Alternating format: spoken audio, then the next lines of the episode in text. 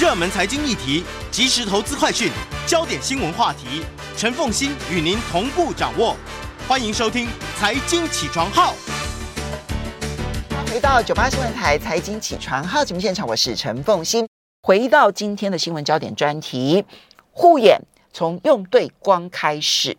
嗯，这个我们我我们之前其实介绍过老师的拥抱黑暗嘛，暗黑拥抱暗黑。对，呃，老师呢继续。我我想他我我我形容他哦，他是这个对于护眼这件事情哦，是一个热情的传教士哈。那么嗯，他最近呢又把这个如何的抗三 C 产品的蓝害蓝光的这个光害，然后以及怎么样正确的护眼，再写了一本书，叫做《护眼从用对光开始》。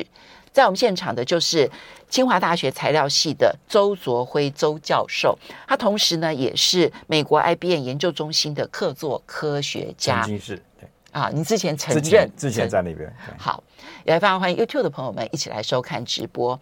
好，老师从用对光开始，是你为什么要再写这一本用对光？我们先从对好的光跟护眼对策，其实这这个是嗯。是二合一，但是有各自不同的面向要注意的事情。是我那个书本这样破题，主要是讲说现代人的眼睛坏掉是因为用错光。那最主要是呃用的太亮。嗯，很多人以为说呃太亮可以看得比较清楚，是的，看得比较清楚。就像说食物比较咸、比较重口味，比较容易啊、呃、下饭入口，入口，但是那个后果就来了。嗯，那我们的情形是一模一样。然后台湾人用灯光用的非常的亮，韩国也是，但是欧美他们没有，嗯，结果他们的近视少，我们的近视多，等于是越亮越糟糕，嗯。然后为什么要写这本书？我我个人是觉得我比较怕离癌，我觉得眼睛如果万一看不见了，我还有可以听声音，可以触摸。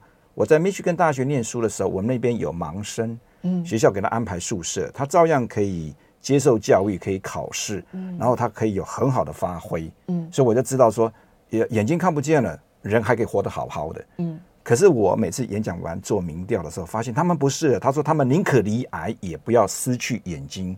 我真的很害怕眼睛出问题，是哈，因为我看书的量太大了。如果我我在想说，我如果没有办法看书的话，是我光是听书啊。我用听我，可是我觉得我用听的，我没办法。量少是，对的，我的量第一个量不够多，第二个我没办法反复思考。呃，对了，有时候就是眼睛关了，那个耳朵就开了，心眼也开了。不过我是比较乐观啊，但是后来我做了几场的民调，发现是一致的，没有偏颇，大概是九成九的人都希望啊，就是说他宁可得癌症，他也不要失去眼睛。而且他们跟我讲说，癌症可以治疗啊，不过要看什么癌症啊。对，我后来就发现说，哇。这样不行。我的第一本书啊，拥抱暗黑是基本上是针对怎么样不要得癌症。嗯，可是大家在乎的是眼睛。嗯，那我听众里面很多人最后演讲完都问我眼睛怎么保护，眼睛怎么保护，我才说哦，大家是有感觉的。是，所以我才想说我我要赶快把我跟这个台大眼科医师哈叶医师，还有跟曙光女中做的这些研究，我们都觉得哎，光对。啊，眼睛怎么样个影响？我说赶快把这些研究的心得写下来，跟大家分享。所以你这一次跟上一次不一样的地方，你上次是有很多光的研究，但你这一次呢，是你刚刚提到了嘛，跟台大的医师、眼科医师、眼科医师合作，然后跟曙光女中合作，科学社合作。所以你实际上面就开始收集了大量的，是调整了光之后，其实眼睛就就不会再恶化的案例。是，是的，是的，就是说。那有很多很多意外的发现，那是我最想解开的一个答案，就是说啊，看书到底要多亮？嗯，多亮？因为我们已经知道说太亮会伤眼，可是你起码要知道要基本上最低亮度要多少。那当你上呃国际期刊去看是不可能查得到，因为嗯没有人去关心这件事情，而且他们也没有这种量化仪器可以携带的，然后可以去量测。那这个都需要时间。那后来我们有这个。啊，蓝害量化光谱仪可以携带式的，可以随时去量。哎，你在什么地方？那看多亮看得见，那多亮以啊太太亮，通风堂他们也不喜欢，啊太暗就看不见。后来就开始量出这些数据。可是你量出数据啊，是说，哎，这样子其实就可以看得见，不需要那么高的亮光。是，所以呢，这个你当时提出了一个概念，但现在更重要的是，你要实际实验出来，是不是真的会比较好？呃，对，那个。基本上，那个科学研究都已经知道说，都是因为太亮、太蓝、太久造成眼睛的伤害。太亮、太太亮、太蓝、太蓝、太久、太久。对，那你就说，那近视的人就有可能从呃这个近视变成重度近视。那重度近视的人啊，非常容易就变成眼睛疾病。嗯啊，特别说什么视网膜剥离啦，啊，那最后是白内障啊，那那青光眼啊，这些黄斑部病变就都会有，都是因为太亮。那我们研究也让我很惊讶，发现我我们后来找到答案，到底看书要多亮？本来我们第一次去量的时候，我们没有做一件事情，我们就说哦，你从外面进来我就开始量。那普遍来讲，用白光他们要用到六十个勒克斯，那是很亮的哈。嗯、那烛光大概只要二十个勒克斯就可以。嗯、那有一次我们开完会哈，有人来我办公室开会，我习惯上就是不开上面的灯，我都用烛光灯。他们因为是客人，不好意思抱怨啊，怎么会那么暗？好，然后呢，一个小时之后啊，他们开始开心了。嗯，他说周教授，我通通看得见。嗯，本来开始进来的时候，他桌上的笔记本他看不太见，嗯，可是他完全看见了，然后他觉得很舒服，眼睛没有压力。我说好，赶快请学生再帮他量视读亮度，但等于是说看书到底要多亮？结果这次量出来结果超低的，哎，年纪有一点的人呢，他的视力竟然跟孩子小学生的眼睛一样，猫头鹰眼。三个勒克斯，他就可以看得见了。所以你的意思是说，一开始他没办法适应这么暗，是等到他适应了之后，他就看得见了，他的视力也进步了。他的应该说他视力是进步了，等于说他暗视觉启动，本来要呃暗视觉，暗视觉，因为他在之前好像量的时候是将近二十个勒克斯的烛光才看得见，后来竟然是五个勒克斯就可以。那我们都觉得很开心啊，原来对啊，我们都知道有暗适应、暗视觉。那那就是需要时间，那这个会影响到你看书需要的亮度。好，因为经过了暗适应，是我适应了暗，是我的暗视觉就启动了，就启动就可以看见。就我们就算不是说视力大幅度的进步，至少它的暗视觉可以运用，可以运用，而且可能是它的暗视觉细胞是好的，嗯，没有受伤，那是亮视觉的地方受伤，嗯，所以你越点越亮。我我发现很多人看不见的时候，他越点越亮，然后他那个看亮的那个亮视觉细胞 就就死得更惨，然后然后就进到一个恶性循环。我我自己其实有这个经验啊，因为我其实读书的地方、看书的地方哦，那时候设计师设计就是用那种顶光，上面就说哎呀很亮哦，好，然后所以就用这个日光灯，好，就日光灯白光这样子哈，对，然后呢就在顶端这样。那我当时这样看一看，我其实是会累。我最近会，我前一阵子啊。那时候还没有改变的时候，我其实看书就很有反光，是，然后那个反光就会让我眼睛很不舒服，应该不舒服，非常不舒服，应该不舒服。后来我不是就改成了烛光嘛？是啊，哈，那烛光就会用很很小的一盏灯，然后在烛光下面这样看。一开始的时候，我真心说就是觉得暗暗习惯，好，对，真的很不习惯。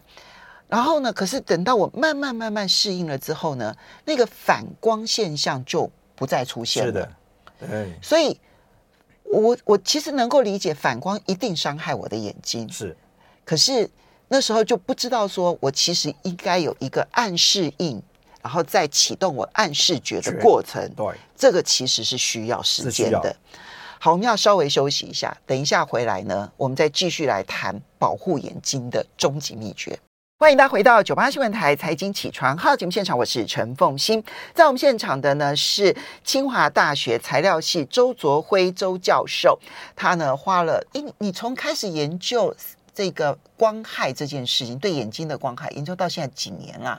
那个那个应该具体而言，应该是二零零八年到现在开始，但是我我印象中超过十年的，应该说如果是潜意识是有三十六年。呃，就从你当初在 IBM 在 IBM 的时候，他那个神经科学家的那一篇报告，我看进去了，到现在都没忘掉。然后在写书的时候，就全部那个拼图就拼起来了。好，所以三十六。好，那我们至少从二零零八年到现在，研究超过十四年，对，就专心的，就你你从材料科学，然后开始专心的去研研究三 C 的光害，而且这跟一般的。嗯，健康的研究方式不一样。一般健康研究可能专注焦点都是在眼睛，但你的焦点把那个光跟眼睛之间的互动关系，是借由你的科学方面的知识去研究它。那么，嗯，周卓辉周教授他呢最近又出版这一本书，商周出版社所出版的《护眼从用对光开始》。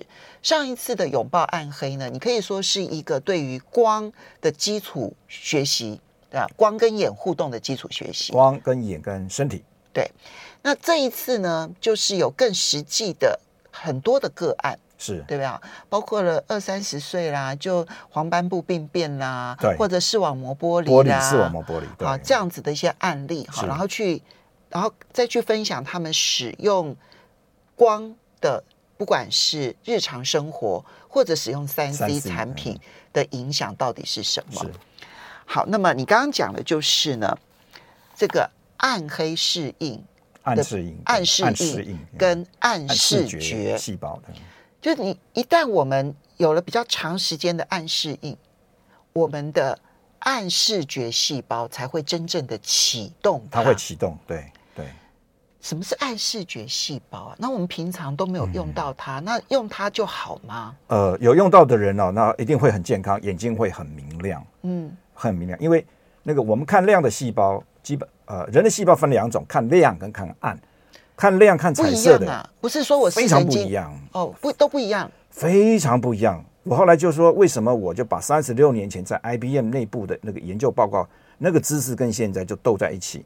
那个时候他就跟我们讲说啊，人的眼睛看远跟看近的细胞不一样，然后呢，看垂直跟平行的细胞不一样，甚至他还跟我讲说，看倾斜不同度数的又是不同的细胞。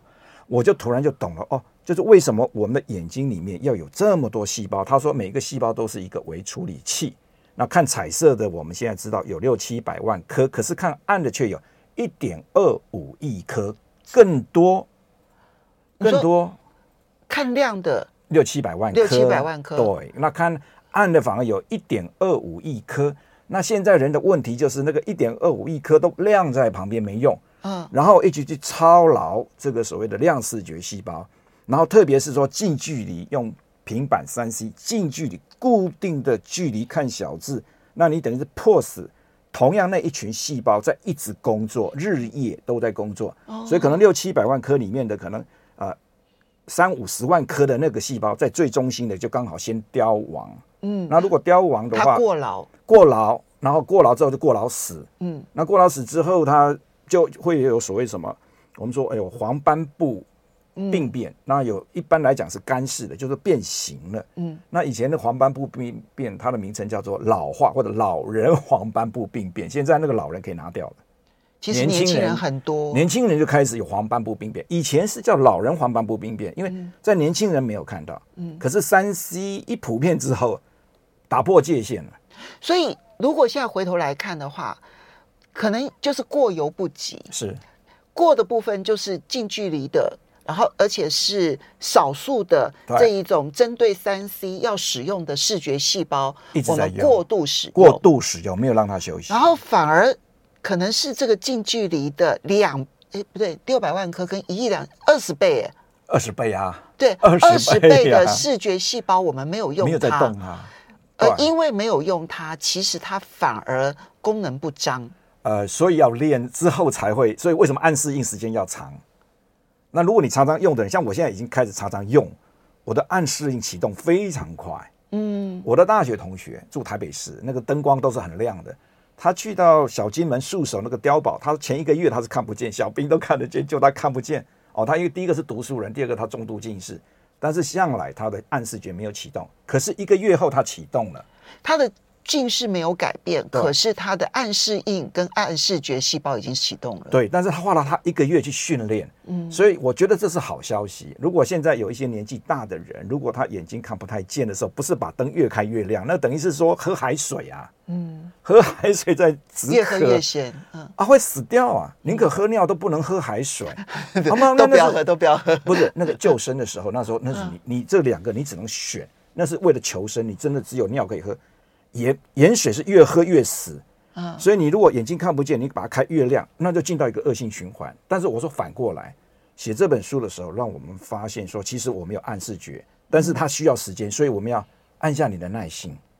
所以我一开始确实那个灯光不足的时候，就不是讲说灯光，就是说那个量突然降下来的时候呢，我一开始的时候我觉得看书好吃力，开始看不太清楚。对，可是要要隔很长一段时间，我大概花了 将近三天吧。哦，对，然后我才开始适应。对对对对，适应了嘛哈？对，适应适应了，你看，所以还是很快，就表示你的暗视觉细胞也真的是好久好久都没有去用了。嗯，你要回想说，你上次用的时候，可能是去关心、去看流星，有没有去看流星？还是说从小到大都在念书、都在工作，都没有去看流星？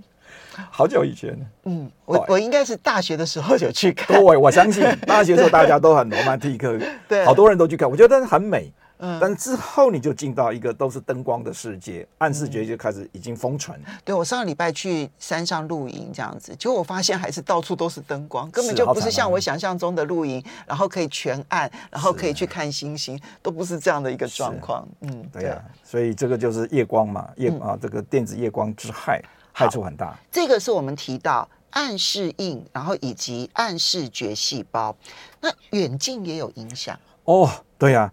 所以我，我我也好开心，就在写书的时候就把那个证据兜在一起，那就解开了。因为澳洲的研究发现说，啊、呃，如果你让好小朋友，像小特别是小五小六，呃，有一个礼拜有时间去外面啊户外做活动，他说不是运动了，主要是活动，只要去户外，主要户外活动。他说他们那个视力近视是缓解，比那个没有去户外活动的要好很多。一个礼拜只要一次就差那么多，你当然个两次、三次是越好啊，就看你有多少时间。通常他们可能就一个礼拜、一个周末就一天，或者啊，或者是可能至少是一天。嗯，那这样的话，你看哈，他那个近看近的亮视觉细胞，不就休息？至少休息有一天，有一天在休息啊，嗯，而不是变成每一天啊在室内玩 game，对不对？平常看书，周末玩这个电子游戏、电脑游戏，都是近距离没有休息，那真的就过劳过劳死。好，那可是问题到户外哦，因为阳现在阳光很大啊，是。那我们当然其实阳阳光当中，我们知道有紫外光啊、紫外线啊，对，它伤我们的皮肤，当然也会伤我们的眼睛。对，所以在户外的时候，同我相信他们在户外的时候，这特别是澳洲，因为那个臭氧层破洞嘛，所以那个紫外线会让他们得得到皮肤癌，所以他们都会戴帽子哦。那甚至很多人会戴墨镜。也就是说，你眼睛还是得保护，但是至少你就释放你的所谓的啊，就是说远视看远的，因为 IBM 的研究告诉我们说，你看远看近都是不同细胞，那是真实的。嗯如果不是这样一个立体看远看近这样子堆叠，你说这样六七百万颗的眼睛细胞也塞不进去，一点二五亿颗的啊，这个细胞也不可能都在平面是不可能，它是立体排列，有深层的，精细哦，很精细，所以你可以看到立体。嗯，所以它这样子等于是说到户，我后来发现去户外的时候，因为它不是一个平面，所以你的眼睛有它事实上是虽然是远，但它还还有很远跟不是很远，所以你一直是不同细胞在在做工，大家没有重复测试一下，对，因为我现在为了保护我自己的眼睛哦。我随时呢，就是看书累了之后，我就开始往窗外看，因为我我们在在山坡上嘛，我往外看其实就是一座一座山这样子，很远的地方有一座山，我就试着调度我的眼睛呢，看那个山的。后面可能有一个很小很小的建筑物，我就调度我的眼睛去看那么远的一个建筑物，然后再调很近的看我们家露台的植物，然后再往外调。我在调动的过程当中，我自己有觉得我的眼睛的这个肌肉有在拉扯当中，有有有在运作过程，有有。可是如果照周老师讲的，我不是只有。肌肉在运作，是我连视神经都在调度。他他在调度，就是说你看近的，他已经不在做工，他在休息。然后他刚刚啊在看书的时候所产生的所谓的氧化性废弃物呢，那个时候是可以搬走的。嗯，所以你不会有一大堆反氧化性废弃物在原处。嗯，那氧化性废弃物如果不搬走，继续照光，它就变成有毒的。嗯，那有毒之后回过头来会让视网膜细胞发炎。嗯，所以当你看远的时候，意思就是你让看近的休息了。OK，然后那个细胞，那个肌肉是没有关系。那肌肉他说那个那个肌肉是可以跑马拉松的。嗯，我们的眼眼球细胞那个那个那个肌肉是不会受伤的。嗯，会受伤的是那个就是那个说感光的视网膜细胞。重复使用，因为它一样，它要要活，它就要吃东西，就会有排废弃物。这个废弃物不清掉，它就变毒，变成毒性物质。OK，对，所以为什么要休息是个原因。那你看远的好处是。真的就是让看近的休息，那那附近的那些所谓的氧化性废弃物真的可以搬走。我再讲一遍，哦、如果它没有搬走，继续照光，它就变成有毒性的废弃物。所以我不只是要去调动我的往远看的视视觉细胞，如此简单而已。我也是让近的视觉细胞的废弃物有空间、有时间去排除排废弃物。对，OK，我差很多哎、欸。要不然的话，到后来那个脉络膜都会抗议的，它实在是搬不走。嗯。哦，它要时间清运，它要时间清运。那这样说起来，不管什么白内障啊、青光眼啊，或者是什么视网膜剥离啊、黄斑部病变啊，其实都跟我们嗯用光还有用眼的时候过度集中在近距离，而不愿意调度远距离，或者是暗暗暗细胞，都有很大的关系。呃，视网膜剥离。视网膜的这个啊破裂剥离跟这个是最直接有关，黄斑部病变是跟这个最直接有关。嗯，然后如果是白内障的话，那就是跟你用啊在户外照光太多，然后电脑的蓝光照太久，这是直接有关。嗯，这样，然后那个就是水晶体，等于是说你的前线就先阵亡，然后视网膜是后面。OK，我们稍微休息一下，等一下呢马上回来节目现场。所以呢，这个护眼哦。我觉得有很多新的科学，然后现在这些周周教授所研究的，可能都会领先世界，都是领先世界。有一点太领先，所以有点孤单了。好。欢迎大家回到九八新闻台财经起床号节目现场，我是陈凤欣。在我们现场的是清华大学材料系周卓辉周教授，他也曾经担任过美国 IBM 研究中心客座科学家。为什么要特别谈这一段经历啊？因为这跟他去理解视神经跟视呃视觉细胞的运作其实有很大的关系。是的，因为像 IBM 这些科技公司，他们很早就在研究所有的脑神经科学。是。因为这牵涉到他们要去发展 AI，对，对他们要对电脑跟 AI 结合，让电脑可以开始可以有思考的功能。对，好，那我们刚刚其实提到了，就是嗯，暗视觉细胞哈，然后还有包括了远距离的细视觉细胞，就我们一定要常常去调度这一些我们不常用的，是。减少我们对于近距离细胞，还有对于这个量细量量量视觉细胞的伤害，对的过度使用，对的过度使用，对这一点其实帮助很大。好，可是我现在有也有人问到，就是说，嗯、现在太阳光很厉，对，我要怎么样才能保护自己不受伤？是太阳光哈，那个太阳那个光线亮到事实上给植物成长用，甚至有的植物都都都承受不了，那人眼更不用讲。像很多的动物，它的阳光很强的时候，它一定要跑到那个树荫下。所以记得就是说，你不可以让很强的光线进到眼睛跟皮肤，这个是必然的。嗯，所以我们刚刚讲说，哎，他去户外活动，通常他们都会选择，比如说这个呃森林啊、树荫下啦，啊，然后让那个至少他们他们懂得眼睛第一个要保护，但是你可以看远，但不是看强光的那个远，并不是我要去直视太阳。哦，那个不是，那个是小小时候我们有的人会去挑战，哎，你敢不敢看太阳？故意激你。那有的傻瓜被激了去看太阳，眼睛就当下就受受伤，永久的伤害。嗯，啊，那个是瞬间就受到伤害。所以我不能对准光，我的目的是要远，要要远，对，而并不是要光亮。呃，就是都看得见。你看，其实哈，那个光线照到树叶的时候，那大部分的光线都被它吸光了，然后再放出来这个绿色的光啊，其实是它实际上是亮度是蛮微亮的，所以是可以看，是可以看。基本上是这样，就是说。我们不能够同一个距离看太久，特别是近距离看太久，那个是绝对对眼睛最伤。然后另外一个，如果说真的眼睛累了之后，眼睛真的累的时候，也不是看远，嗯，好，就你的不累的时候，你要去看远，嗯，因为你看远的时候，你是看或者远的细胞在看嘛，那你还是会产生所谓氧化性废弃物，嗯，那最后呢，脉络膜会收到那个氧化性废弃物的总量还是会多。所以我才会主张说，真正如果累了哈，这个时候眼睛要闭起来。嗯，好，那也不是说，那休息完之后又继续近距离去看，因为你你前一个小时可能你近视近距离的暗视啊亮视觉细胞没有坏掉，你休息完了再去看，那没有，它第二个小时就没有那么好。所以你如果一天八个小时下来的话，看近距离的那个亮视觉细胞，最后还是会阵亡。所以才会说休息是一定要，然后呢看远是一定要，在不累的时候呢去外面走一走看远。嗯，这样好。当然，其实嗯，不管是抗蓝光，或者是说我们在外面戴太阳眼镜，是啊，其实那光很亮的时候，那么其实戴太阳眼镜还是必要的，是必要的，是必要，是必要的，因为那个伤害哈，伤害很简单，它就跟你亮度有关，太亮，蓝光太多，太久，那近那近视的话就太近，嗯，固定一个距离太近，就这四个，嗯，啊，你反过来操作。你的眼睛会很好。如果已经近视没有关系，你就不会重度近视；如果是重度近视，嗯、你就不会眼睛疾病恶化。嗯、对对，都可以。所以你知道现在赶快哦，有个停损点就是这个时候。好，但是太阳眼镜的选择，我们大家当中都 其实女孩子选择就是看脸型，漂亮，这样对哈，要漂亮。你现在戴的就是名模戴的那一款，我，我哪有？有啊，你看你你们自己看，她眼睛有没有变大？好，有没有？然后那个眉头，本来皱的眉头没有了。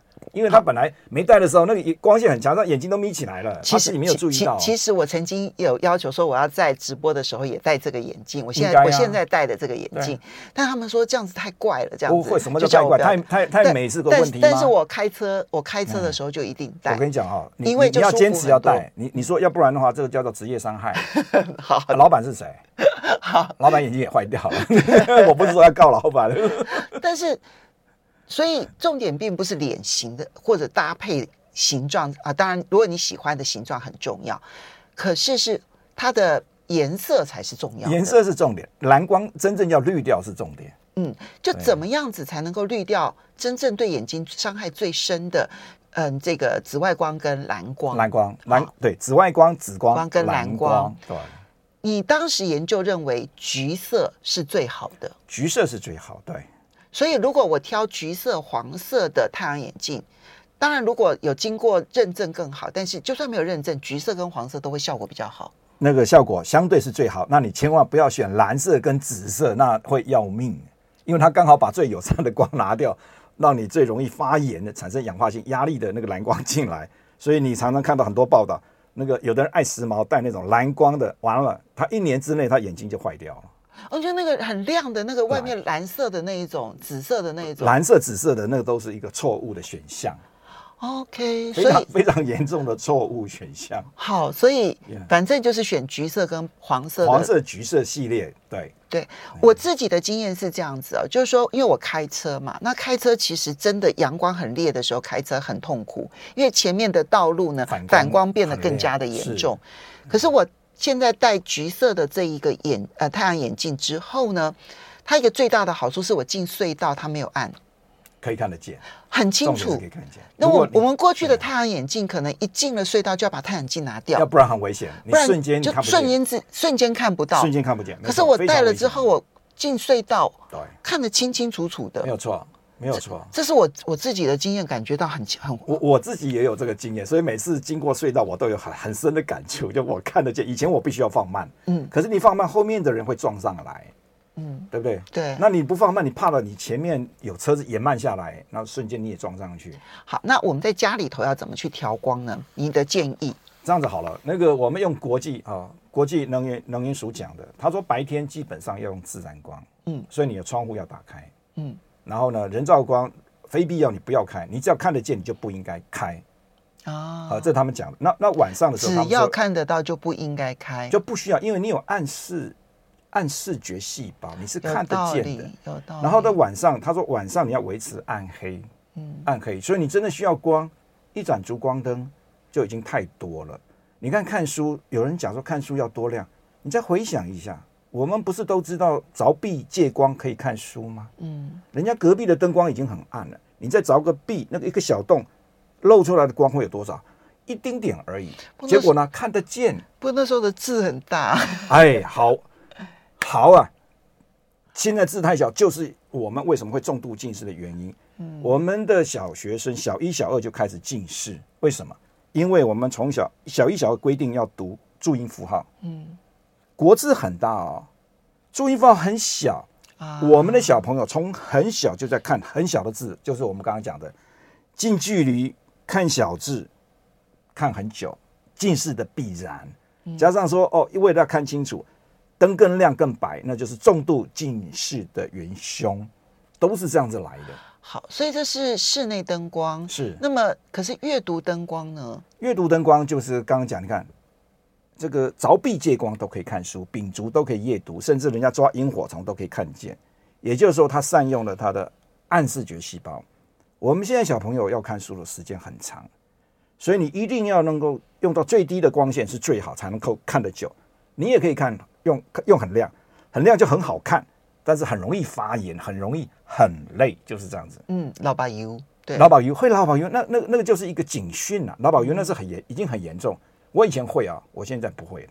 我自从带了这个，那我晚上我我自己也点烛光灯，好舒服。我只能说很幸福，嗯，很幸福。